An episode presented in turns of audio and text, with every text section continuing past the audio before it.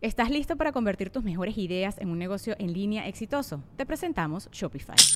Tal vez no lo sabías, pero nuestro podcast More Than Mamis es un negocio y lo empezamos por supuesto para desahogarnos y hablar sobre la maternidad, no para convertirnos en expertas de ventas y del e-commerce. Así que sí, necesitábamos ayuda para vender nuestro merch y poner en marcha nuestra tienda. ¿Y cómo suena con Shopify? Llegó otra venta. Shopify es la plataforma de comercio que está revolucionando millones de negocios en todo el mundo. Ya seas un emprendedor desde tu casa o desde donde sea, Shopify es la única herramienta que necesitas para iniciar, administrar y hacer crecer tu negocio sin dificultades. Con Shopify puedo gestionar pedidos, envíos y pagos desde cualquier lugar, brindándote toda la información y estadísticas de tus ventas al detalle. Regístrate para un periodo de prueba con tan solo un dólar al mes en shopify.com barra sonoro, todo en minúsculas Ve a shopify.com barra sonoro para llevar tu negocio al siguiente nivel. Shopify.com barra sonoro. Sonoro.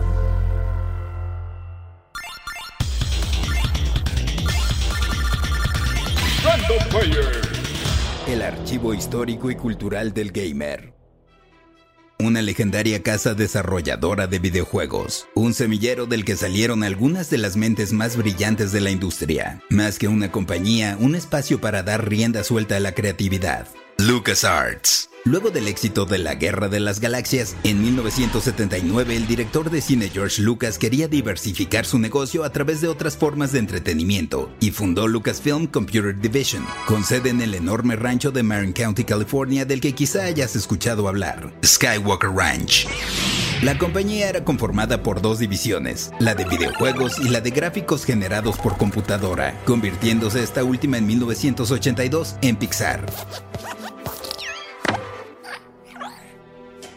Inicialmente The Lucasfilm Games Group colaboró con Atari para crear títulos inspirados por Star Wars para sus arcadias y consolas, aunque después la sociedad se diluyó, por contrato Atari retuvo los derechos para hacer juegos de las películas por un tiempo, así que tuvieron que crear obras originales. Los primeros juegos editados en 1984 por Lucasfilm Games fueron Ball Blazer, que planteaba una especie de juego de pelota futurista, y Rescue on Fractalus, donde a bordo de una nave en una perspectiva de primera persona debías, valga la redundancia, rescatar a pilotos en la superficie de un planeta hostil. Siguieron en 1985 The Eidolon, similar a Rescue on Fractalus, pero combatiendo a dragones al ser transportados a otra dimensión. Habitat, que era uno de los primeros intentos de juego de rol multijugador en línea, y Coronis Rift, donde también controlabas una nave en perspectiva desde la cabina, como que ya le habían agarrado el modito a ese tipo de juegos. Hasta ese entonces Lucasfilm Games solo desarrollaba, siendo sus distribuidores Atari para sus consolas y Epix o Activision en las versiones para computadoras de la época. Pero en 1987 lanzarían su primer juego desarrollado y publicado por ellos mismos, la primera gran joya de la corona, Maniac Mansion.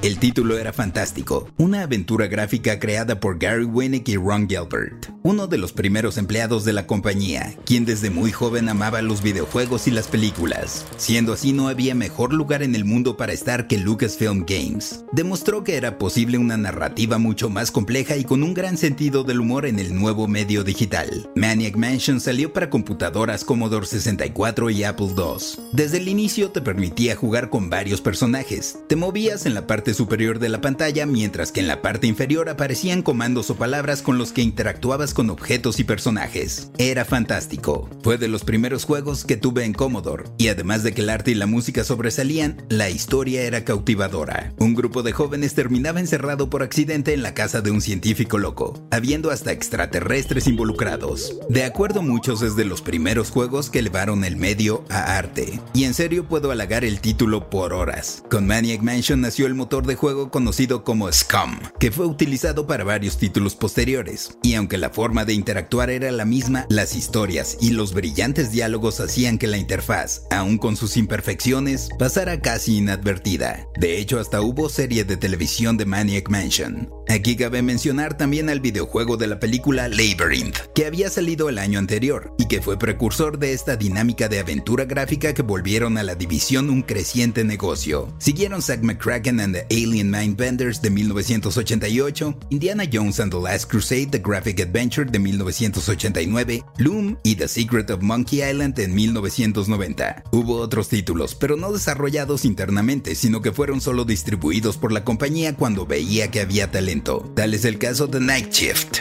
juego hecho por el estudio Attention to Detail, en el que tenías que operar una fábrica de juguetes y figuras de Star Wars llamada Industrial Might and Logic, parodiando el nombre de la empresa de efectos visuales de Lucas, Industrial Light and Magic. En una nueva reestructuración organizacional, Lucasfilm Games fue renombrada LucasArts.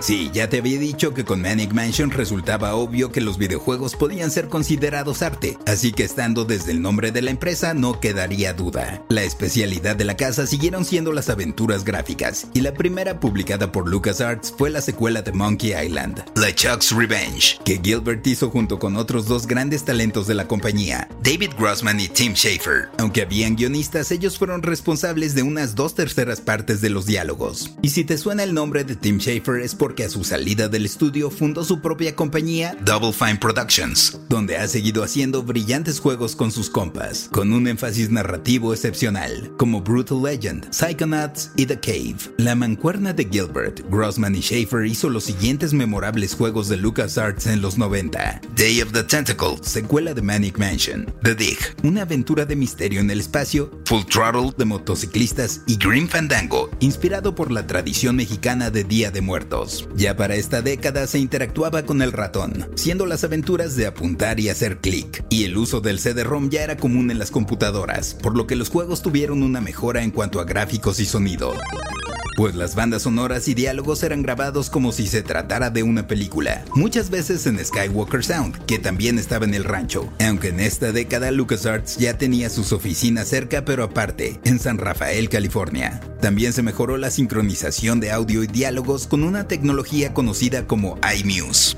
Sam Max fue otra popular serie de aventura gráfica del estudio, y se seguían haciendo juegos para consolas como el fabuloso Zombies Ate My Neighbors de Mike Everett, para Super Nintendo y Sega Genesis de 1993. Además, ya con los derechos de vuelta para Star Wars, la década vio decenas y decenas de títulos inspirados por las películas, que siguieron en los 2000 con buenas entregas en las series Jedi Knight, Rock Squadron, los de Lego, los Knights of the Old Republic y más. La verdad es que las aventuras gráficas fueron lo que caracterizó a LucasArts y son su mayor legado, aunque perdieron popularidad cuando la tecnología avanzó y todo podía simularse en entornos 3D. De todas formas, varios ex empleados fundaron Telltale Games. LucasArts fue adquirido en 2013 por Disney, siendo parte de Lucasfilm, y pues lo cerraron, dejando los desarrollos de las propiedades intelectuales a Electronic Arts y otros estudios. Yo soy el Paella y esto fue Random Player.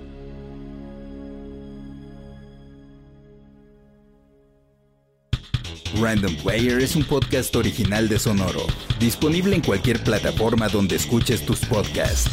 Suscríbete en Spotify y comparte este episodio con tus amigos. Yo soy el Paella y esto fue Random Player. Random Player.